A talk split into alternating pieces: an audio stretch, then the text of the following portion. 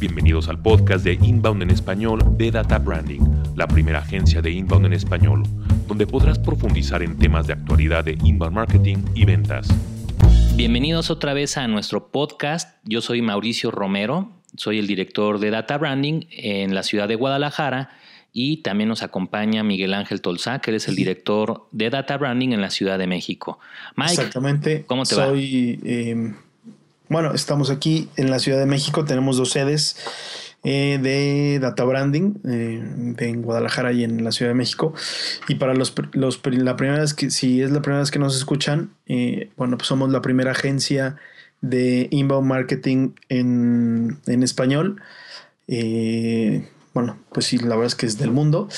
Y llevamos en el rollo de la publicidad, del marketing y las ventas desde hace, ¿qué será, Mau? Como unos... Pues más de 20 años, yo creo. Bueno, como tú estás más grande, tienes más años, yo tengo un poquito menos, como unos 15. Eh, el otro día estaba, estaba pensando, Mau, que em, llevamos, pues, ¿cuántos clientes vistos? ¿A cuántos clientes habremos, tenemos, hemos hablado de, de lo que hacemos con ellos? ¿Cómo cuántos crees?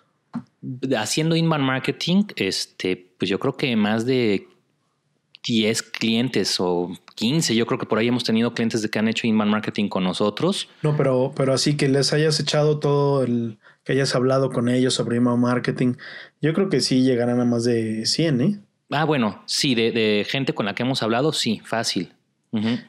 Y, y cuando estábamos más en cosas de publicidad y de publicidad para televisión y tal, pues yo creo que hemos hablado más, no sé, hemos tenido más de 300, 400 citas, una cosa así, ¿no? Yo creo que sí.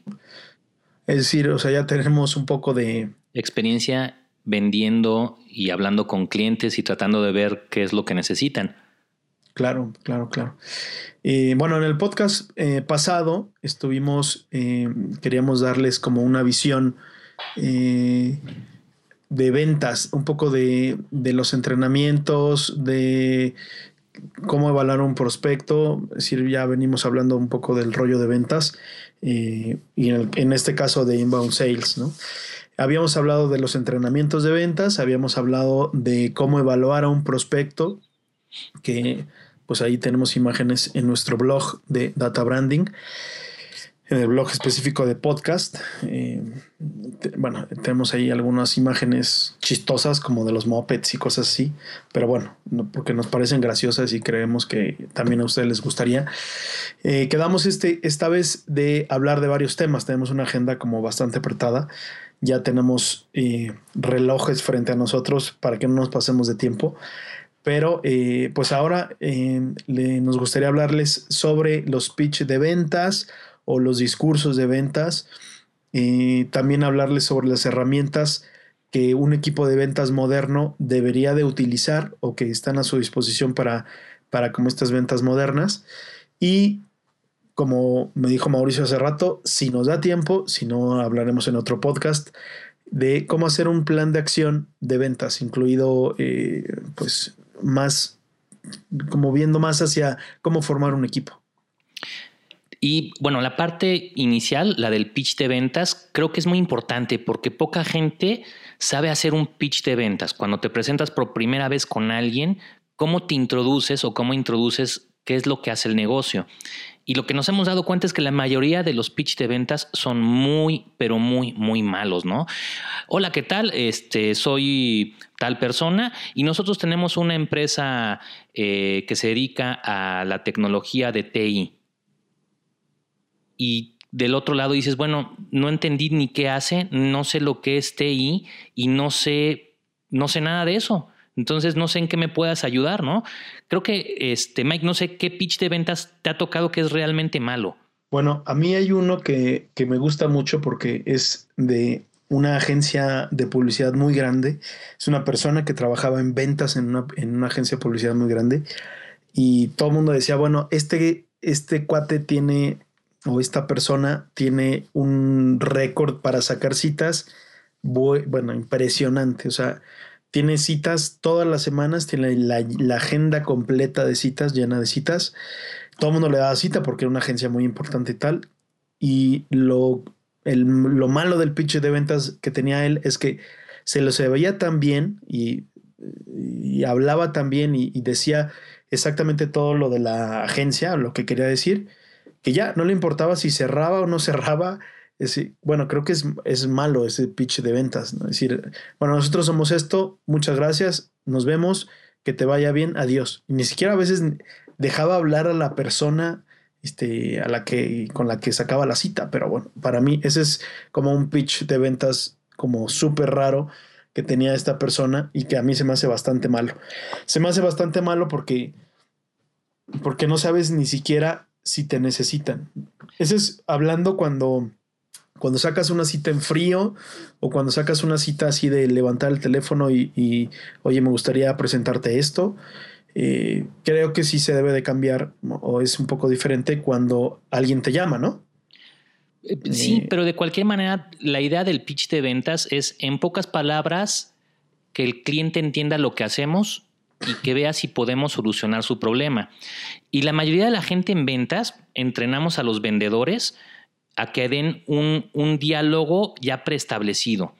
Y el problema de eso es que se vuelvan los vendedores sordos que no escuchen al cliente, porque realmente estamos ahí para ver si le somos útiles al cliente y cómo los podemos ayudar.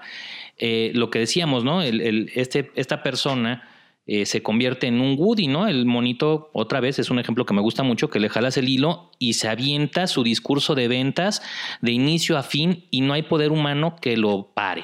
Entonces, ese es un gran problema que los vendedores lo vean de esa manera. Y ese es el primer problema. Y el segundo problema es que los, pitch de ventas siempre hablan de la empresa y es un enfoque erróneo. Eh, yo tengo que hablar del problema que tiene la persona. Si yo te hablo de mí, de mí, de mí, de mí, no te capto y te aburro. Si te hablo de ti y un probable problema que tú tengas y te digo que yo te puedo solucionar ese problema o puedo ayudar a solucionarlo, el foco y la conversación cambian eh, eh, completamente, porque de convertirse en un monólogo de un vendedor, se convierte en un diálogo. La persona dice, ah, caray, sí, sí tengo esos problemas, platícame cómo lo hacen para solucionar. Y ahí es donde se comienza una buena relación y, una buena... Em, pues una buena base para partir entre comprador y vendedor. De otra manera, ¿sabes cuál, sabes cuál me gusta mucho una comparación que creo que es muy sencilla de, de en fin, o sea, se explica sola, la, la del doctor.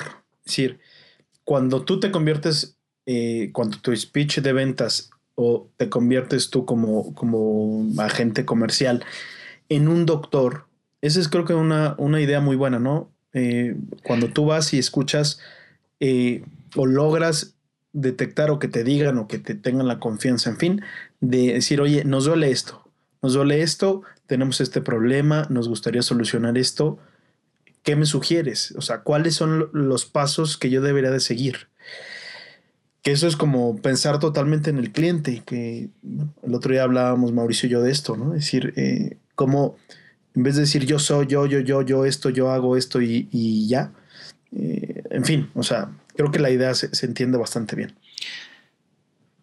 Y también algo que es muy importante es si conocemos algo del cliente hay que hacer una pequeña investigación y si ya hemos servido a muchas personas de una industria, por lo general casi todas las empresas de una industria tienen la misma problemática, ¿no? No sé por qué se me vino ahorita la industria de los juguetes. ¿Cuál es el problema de la industria de los juguetes? que venden en ciclos muy bien definidos. Venden en Navidad eh, y venden cuando el niño tiene el cumpleaños, ¿no? Y probablemente en Navidad eh, muevan el 80% o 90% de su stock, lo venden en Navidad, ¿no? Y todo el resto del año tienen que, pasarse eh, viendo cómo sobreviven y guardar muy bien lo que hicieron en, en esa Navidad para sobrevivir eh, todo el año. ¿no? Entonces, si tú ofreces un servicio a ese tipo de industrias, ya sabes cuál es su problema. Llega hablándoles de cómo puedes solucionar ese ciclo estacional o cómo los puedes ayudar a que no sea tan fuerte ese ciclo estacional en, una juguetería, ¿no? Este, y entonces, bueno, el cliente va a cambiar muchísimo su forma de, pensar y va a decir, bueno, a ver, me interesa. Y creo que cuando eh, las primeras palabras son, son clave, y tenemos varios puntos para recomendarles. El primero es cuando comiencen su pitch de ventas, el primer punto es decir a quién sirvo y qué hago. ¿Por qué? Porque si yo hablo de a quién sirvo, estoy poniendo un filtro. Por ejemplo, eh, las empresas, por, ejemplo, uno puede hacer, las empresas vienen a nosotros cuando experimentan un crecimiento rápido y su tecnología no alcanza el paso. Les ayudamos a vender donde están, rediseñar su estructura e implementar la solución enfocándose a sus clientes. Por ejemplo, ese sería un pitch tradicional, no es muy bueno. ¿Cómo lo podríamos mejorar? Diciendo, bueno, las empresas medianas y grandes, de tal industria podría ser, o de tal persona, o de tal lugar. Entonces ya estamos poniendo dos cosas importantes. Uno, le estamos diciendo al cliente que si él no es o no encaja dentro de esto, ya solito se va a descalificar. ¿Se acuerdan que hablábamos mucho de la calificación de con quién sí involucrarnos y con quién no? Este es un filtro muy bueno para que el cliente entienda a qué tipo de empresa servimos. Y a la hora que yo le digo, nos visitan o vienen empresas de esta industria, él ya sabe, dice, yo soy parte de esa industria, entonces esta persona o esta empresa se ve que tiene ya experiencia previa en lo que nosotros hacemos. Entonces sería eh, muy importante poner esas cosas. Nosotros, las empresas se acercan a nosotros, o las empresas medianas y chicas se acercan a nosotros, o las empresas de tal industria o de tal tamaño se acercan a nosotros. Y luego la segunda parte lo que decíamos, eh, ¿qué hacemos? Y recuerden que lo que hacemos tiene que estar enfocado al problema, no a realmente lo que hacemos. ¿no? O sea, nosotros como agencia de, marketing digital, este, diríamos, bueno, nosotros somos una agencia de marketing digital y ya, ese es como un pitch muy normal. ¿Y qué hacen? Pues les ayudamos a posicionarse y a ser este, muy buenos en Internet. No, tendríamos que hablar del problema del cliente. Nosotros, como lo decimos, es eh, las empresas medianas y grandes se acercan a nosotros cuando están buscando una manera de generar constantemente clientes nuevos y de posicionarse como líderes en la industria, que son las dos cosas que hacemos, pero estamos tratando de ponerlo un poco sobre el problema que puede tener el cliente. Casi todo el mundo está buscando ventas, entonces nosotros lo ponemos así. Eh, les ayudamos a conseguir nuevos clientes o si te estás quedando atrás en tu industria y quieres convertirte en un líder, nosotros también te podemos ayudar a solucionar ese problema. Entonces creo que es una manera buena de comenzar un pitch.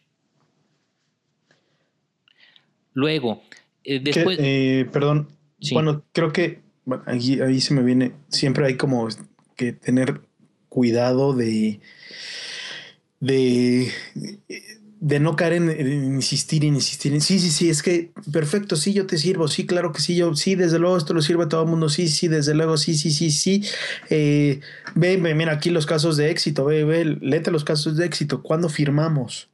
Es decir, a veces podemos también caer en eso, ¿no? El pitch, o sea, yo le sirvo a todo el mundo, y como lo que tú decías, decir, no, yo no le sirvo a todo el mundo.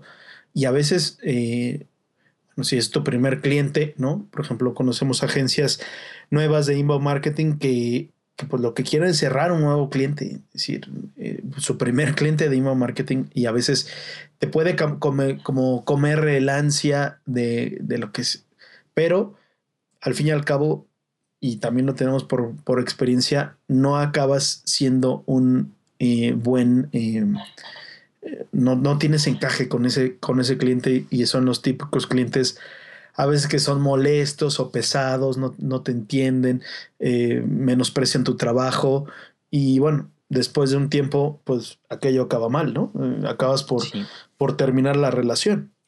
Claro. Y como dices tú, es pensar muy bien el pitch, lo tenemos que hacer maleable al perfil del cliente. Me, recuerdo muy bien cuando asesoramos a un cliente que tiene un negocio de casas inteligentes.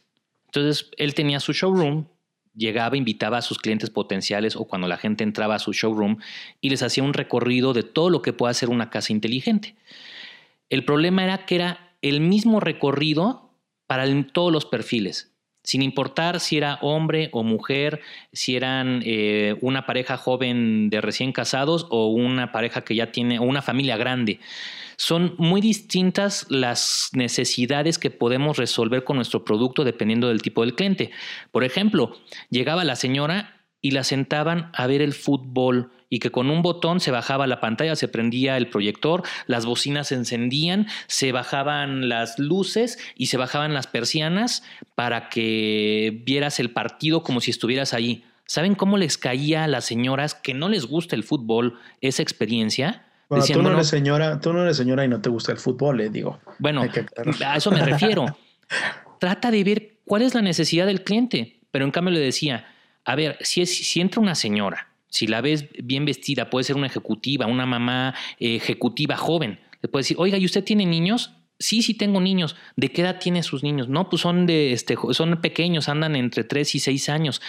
Ah, muy bien. Fíjese que nosotros tenemos un sistema muy bueno para que desde su celular pueda estar usted monitoreando su casa y si usted está en el trabajo y los deja con alguien, con la niñera, puede revisar que los, que los estén cuidando bien. En ese momento le estás hablando de una necesidad que tiene esa persona y la captaste inmediatamente con las cosas que puede hacer tu casa inteligente. Si la sientas a ver el fútbol, por favor, no le va a interesar. ¿no? Entonces, este pitch hay que, mm, tiene que ser enfocado a lo que él necesita y tenemos que tener la habilidad o desarrollar la habilidad en nuestros equipos de ventas de que sea maleable, que lo vayan adaptando a esas personas. Eh, obviamente, si, como decíamos, si ya tienen ustedes un nicho al que sirven, es mucho más fácil porque toda la gente del mismo nicho tiene casi siempre la misma necesidad. Entonces, esto es muy sencillo irlo haciendo. Y hablar mucho del reto. En este reto, eh, también es otra parte que se tiene que incluir en el pitch y decir, las empresas que hemos ayudado han logrado esto, ¿no? ¿Cómo lo hacemos? También es otra parte. El reto y cómo lo hacemos. ¿Cómo lo hacemos? Tendría que ser, bueno, nosotros lo hacemos a través de entrenar a nuestros clientes para que aprendan a implementar una estrategia de inbound marketing, o lo hacemos a través de consultorías, o lo hacemos a través de y digan cómo, cómo brindan ese servicio, ¿no? Lo hacemos a través del, diseño de interiores o lo hacemos a través, no sé, cada quien adaptará eso, pero tenemos que hablar del reto y después de cómo lo hacemos. Y, Ahora, y espérame, el último punto nada más como para poner, y después del reto, hablar del logro, ¿no? Es el reto, cómo lo hicimos y lo que logramos o lo que lograron los clientes. Y nada más para, para esto, a mí se me hace muy bueno siempre poner historias de terceras personas. ¿no? Eh, platicamos de, de, bueno, siempre lo hacemos nosotros cuando, cuando estamos en eso, vemos un problema que tiene un cliente y el pitch de ventas lo adaptamos al mismo problema con una experiencia pasada que hayamos tenido. decimos, mira, sí, nosotros tuvimos un cliente de tal industria que tenía un problema similar al tuyo, el reto era tal, hicimos tal cosa y logró tal cosa el cliente. Entonces, tu prospecto realmente se puede ver ahí, se puede imaginar y proyectarse y le estamos hablando, lo que decíamos, de su problema y su necesidad. Ahora sí, Mike, perdón, te interrumpí. Mm, no, pues ya, no pasa nada, ya se fue la idea. Eh, pero, pero bueno, yo creo que es, es todo un tema lo del pitch. Eh, hacerlo y acostumbrarte y hacerlo tuyo y, escuchar. Realmente, más que un pitch, es, eh, es escuchar a la otra persona, a la otra parte, a tu prospecto, ver qué necesita y no tratarle de meter una solución a fuerza, ¿no? Creo que a todos nos ha pasado y es bastante molesto. Em, para las, bueno, es, quisiéramos dar como también un cambio de tema a, pues al otro tema que, tenemos pensado hablar y es sobre las herramientas de venta que los equipos hoy ahora modernos tienen. Em, tenemos cuatro para hablar de ellas. Eh, eh, una de ellas es eh, el CRM para ventas. Es todo un programa que te pueda llevar, que te puede ayudar a llevar la relación con tus clientes. Eh, también hablar del marketing loop, de lead intelligence y un poco de marketing eh, automatizado para los programas como HubSpot, ¿no? Que podría ser esto. Eh, HubSpot especialmente, pues es una plataforma que se creó pensando para eh, pues para llevar a cabo la metodología de inbound marketing y que ha, resultado no solamente en marketing automatizado, es decir, son em, procesos, bueno, tú tienes que hacer un llenado de cosas para que se haga automático. Si una persona descarga tal cosa de tu sitio, le mandas este mail, si respondió este mail, mandas este a otro, te da estadísticas, te da es un poco mezclado con, eh, con lead intelligence, es decir, eh, como saber un poco más de, de, tu cliente, qué está haciendo, un poco, incluso ayudar a, a predecir eh, los comportamientos que ese cliente debería de tener o lo que le gustaría tener o saber o comprar de tu, de tu negocio. Yo la verdad es que los veo bastante mezclados. tuvimos la experiencia de trabajar eh, con un cliente que tenía una parte especial de lead intelligence y, y, lo que hacían era siempre preguntarle, oye, ¿qué estaría mejor? ¿Dónde sería mejor invertir? ¿Cuánto tendríamos que invertir? ¿Cuánto sería lo bueno? Este, ¿A qué clientes iríamos? Eh, específicos, estos clientes específicos podríamos eh, clasificarlos o segmentarlos de mejor manera o tenemos unos segmentos muy grandes. Es, es un poco eh, eh, pues sí, leer las estadísticas y saber interpretarlas, ¿no? Sí, y por ejemplo, este tipo de herramientas realmente, ¿qué están buscando? Eh, todo lo que es Lead Intelligence está buscando el brindarle al vendedor ese contexto. El contexto para poder decir, este cliente tiene esta necesidad, ¿Qué es lo que sucede o cómo funciona el Lead Intelligence? Alguien se mete a un sitio web y se crea un registro, de, eh, un registro histórico de todas las actividades que ese cliente tiene con los contenidos de un sitio web o con los contenidos de redes sociales o con los contenidos que tengamos publicados nos va haciendo ese registro. Entonces, si un cliente se mete a ciertos contenidos sobre los servicios que hacemos, ya vamos descubriendo un poco su necesidad, ¿no? Vamos pensando que vendemos salas y eh, el cliente se mete a ver eh, salas de piel, no se mete a ver las de tela y no se mete a ver las de otro tipo de, materiales, se mete a ver las de piel. Entonces ya sabemos que él quiere una sala de piel, tenemos algo de contexto, quisiéramos saber qué necesita, qué le gusta, ¿no? ¿Qué nos, haría falta? Pues saber el tamaño de sala, eh, la quiere para su oficina, la quiere para su casa, eh, cuántos hijos tiene, necesita una sala de tal tamaño, no sé, todas esas cosas son las que nos interesaría para que cuando lleguemos a hablar por primera vez con el cliente tengamos más en contexto su, em, su necesidad. Esa es la idea del lead intelligence. Ahora, esto puede ser muy complejo y, y eh, va a haber una serie de acciones que necesitamos que tomen un vendedor o un sistema le ayuda al vendedor para brindarle más información a ese cliente. Esa es la idea del marketing automation o el marketing automatizado. Si el cliente se mete a ver salas de tal tamaño y de piel, mándale un correo especializado solamente sobre eso. O si se mete a ver pantallas de 27 pulgadas de la marca Sony, mándale más información sobre lo que tienes de eso. Esa es la idea. Y después la idea del marketing loop es ir registrando las informaciones o ese historial junto con las de ventas, porque el vendedor se va a empezar a comunicar con el cliente. Lo que queremos es que comience una charla y que el cliente nos dé la oportunidad de ver cuáles son sus necesidades y ver cómo le podemos ayudar. Y todo esto, si lo tienen en un buen sistema en conjunto, lo, le ayuda a un CRM. ¿no? Lo que decíamos, un CRM es el Customer Relationship Management, que son los softwarecitos que ayudan a los vendedores a, que precisamente a recordarles y a facilitarles esta comunicación y hacer más rápido el trabajo de ventas a los vendedores. Un buen CRM debe de tener este historial de lead intelligence. Eh, si es muy bueno, pues tendría un, un marketing de automatización, donde tuviéramos una serie de comunicados con el cliente que los disparan ciertas acciones, ¿no? Eh, y deberíamos de tener este historial de cuando se comunica el cliente con nosotros a través de redes sociales o a través de email o visita nuestro sitio, eh, debería de estar haciendo esto. ¿Qué necesitas para que tener el historial, Mo? Bueno, para tener un, buen historial, primero lo más difícil es que los vendedores entiendan para qué están haciendo esto, que ese es el peligro real de utilizar la tecnología. Nos dicen, es que somos muy innovadores en ventas. ¿Por qué? Es que ya tenemos tecnología. ¿Qué tienes? Un CRM. ¡Wow! ¿Y para qué lo usas? No, pues no sé.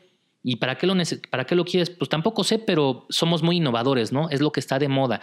Ese es el problema de contratar una herramienta y de ponerle a la gente que utiliza una herramienta forzosamente. Eh, y la gente siempre es reticente al cambio ¿no? Por naturaleza no nos gusta el cambio. Entonces, el primer problema es el cultural. Si yo llego con mi fuerza de ventas y no entienden por qué van a hacer todo esto y cómo lo van a utilizar y cómo les ayuda a hacer todo su trabajo más fácil, la gente no lo va a utilizar. No va a usar la herramienta. Entonces, lo primero es, una herramienta de estas necesita estar alimentada. Si un vendedor no registra las llamadas, no registra los mails, no registra las comunicaciones, pues no, no, no sirve de nada un CRM. Entonces, este es el, primer problema, ¿no? De tener un historial. Puedes tener el historial y puedes poner en tu página web un, un, sistema de CRM que siga todo este historial del cliente y en tus redes sociales y todo y todo te lo conjunte. Pero si tu gente de ventas no lo usa, no te va a servir de absolutamente nada. ¿Y por qué no lo usan? Porque no, hacen, no han entendido para qué. Entonces, ese es el principal problema y, donde se tienen que concentrar al inicio de poner uno de estos sistemas es ¿para qué lo quiero? Tengo que entender muy bien para qué lo quiero, ¿no? Más o menos eh, un representante de ventas se tarda en promedio o utiliza cuatro horas en su día em, metiendo o actualizando cosas en el CRM. Depende del CRM que tengas.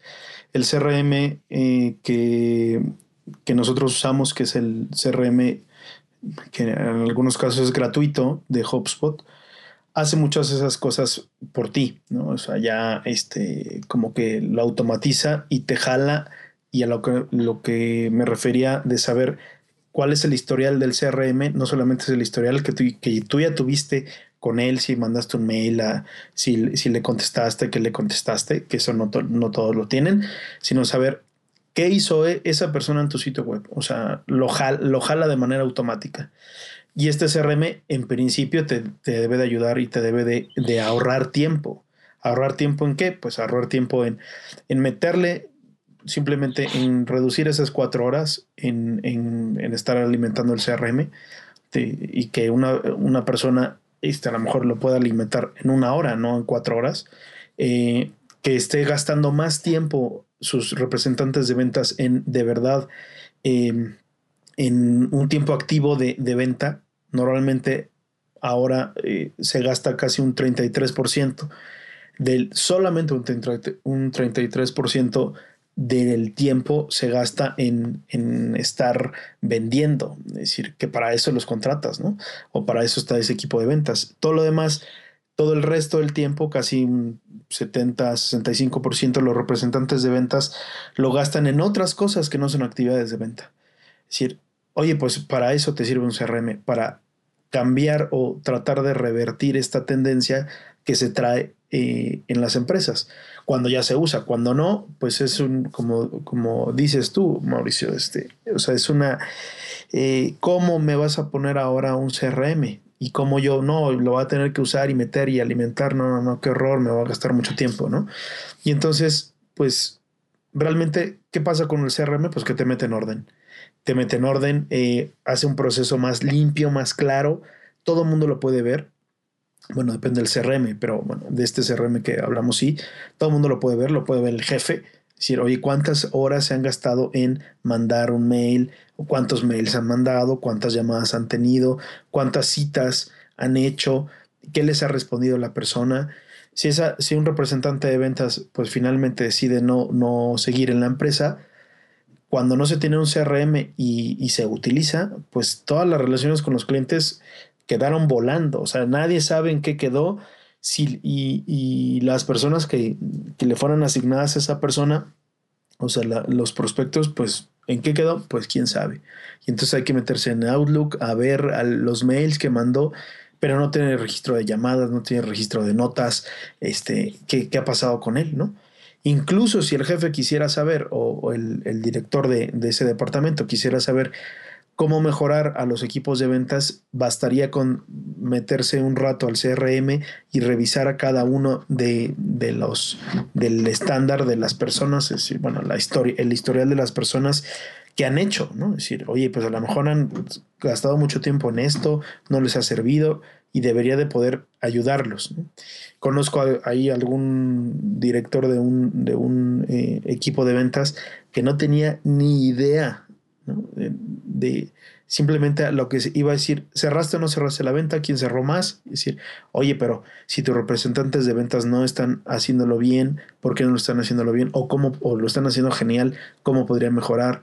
Eh, ¿Cuáles son los requisitos que se tardan mucho en mandar y que lo tienen que volver a jalar porque no está cargado en el sistema para que se manden de manera automática? O plantillas en las que, decir, bueno, todo eso. A mí me gusta mucho la sección de plantillas porque cuántas veces en ventas respondes la misma pregunta. ¿Cuántas veces has hecho el mismo mail? Bueno, yo he hecho el mismo mail, lo he hecho muchas veces y ya con tantos clientes que hemos visto, mandas el mismo mail a no sé cuántos clientes. Obviamente lo tienes que adaptar, ¿no? Eh, a, lo que a cada cliente, pero básicamente es el mismo mail. Entonces, si lo tiene todo tu cuerpo de ventas en una plantilla, les estás ahorrando tiempo de oro para que hagan otras cosas. Em, y aparte, tienes otra ventaja, que todos los correos o todas las comunicaciones de tus vendedores van a ser muy similares. Entonces se unifica tu pitch de ventas y, la voz de tu empresa, porque realmente lo que hemos visto en las organizaciones es que los vendedores pues dicen lo que se les ocurre y como se les ocurre de ti y tal vez eso no, no es lo que tú quieras que el cliente sepa de ti o quieres que lo sepa de alguna manera en específico, ¿no? Entonces las plantillas a mí se me hacen una herramienta sensacional que les ahorra tiempo eh, y les unifica, unifica la voz de la empresa, ¿no? Por eso me gusta, es, los CRMs que tienen esto, los, pues se me hace muy buena recomendación. Y un poco eso, o sea, lo que si, si te integra además este, como estadística eh, y, y te avisa cuando alguien regresó a tu sitio web, o cuando alguien abrió un mail o cuando lo abrió a, través de un celular y no en una computadora. Creo que son como información valiosa porque decir, oye, pues si lo abrió en el celular, seguramente no está en la oficina, no le puedo llamar, me voy a esperar a que abra mi mail en una computadora. Es decir, todo eso, todo eso que a la gente, incluso cuando les platicamos, les da un poco de miedo, pues ¿cómo? ¿Sabes en dónde estoy y, desde dónde lo abrí? Pues sí, o sea, un CRM como, como el que usamos y como el que ayudamos a usar en los entrenamientos y les explicamos a cómo crear em, metas, que no sea una cosa así artística, sino de estadística. Es decir, oye, vamos a crear metas, vamos a crear negocios o, deals o, ¿cómo se puede decir? Como... Eh, sí, en fin. Lo que, lo que quiere hacer el sistema es tener un forecast de ventas, de cómo van tu venta, en qué estado está, cuántos clientes tienes cuánto tienes en dinero en cotizaciones y qué tan cerca de cerrar esas cotizaciones están. Entonces, realmente lo que te está haciendo es un forecast de ventas. Claro.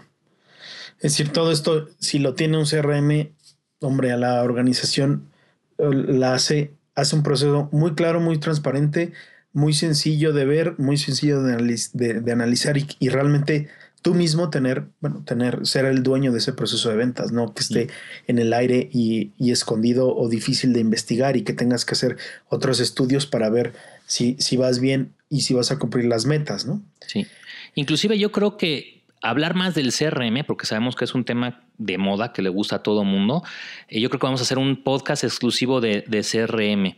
Eh, pero por lo pronto, bueno, pues en el tiempo ya se nos terminó de, este podcast. Bueno, perdón, antes, o sea, sí hay cosas del CRM, que ya tenemos cosas del CRM.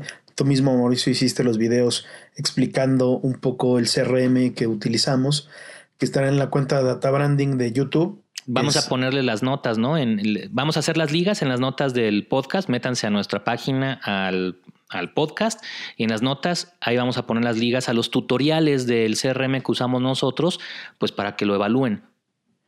Exacto. Y pues sí, como, como dice Mauricio, nos, nos dio otra vez el tiempo. Nos queda un, un em, eh, un tema por ver y es eh, pues ya el, plan de acción para empezar a contratar eh, o formar un equipo y qué se necesitaría ese equipo de ventas para ser como, pues no sé, no, no le hemos puesto nombre, pero como un vendedor digital actualizado o un, un vendedor moderno, ¿no?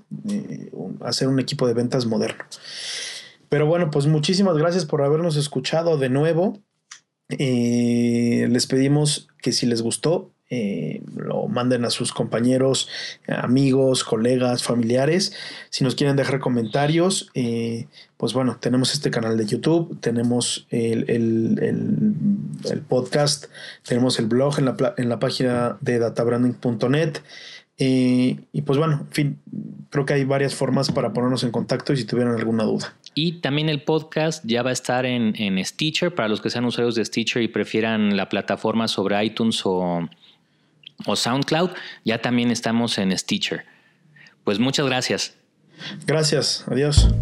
Gracias por escuchar Inbound en español de Data Branding. Si necesitas entrenamiento, asesoría o una conferencia para impulsar a tus directores y equipos de marketing y ventas, visita databranding.net.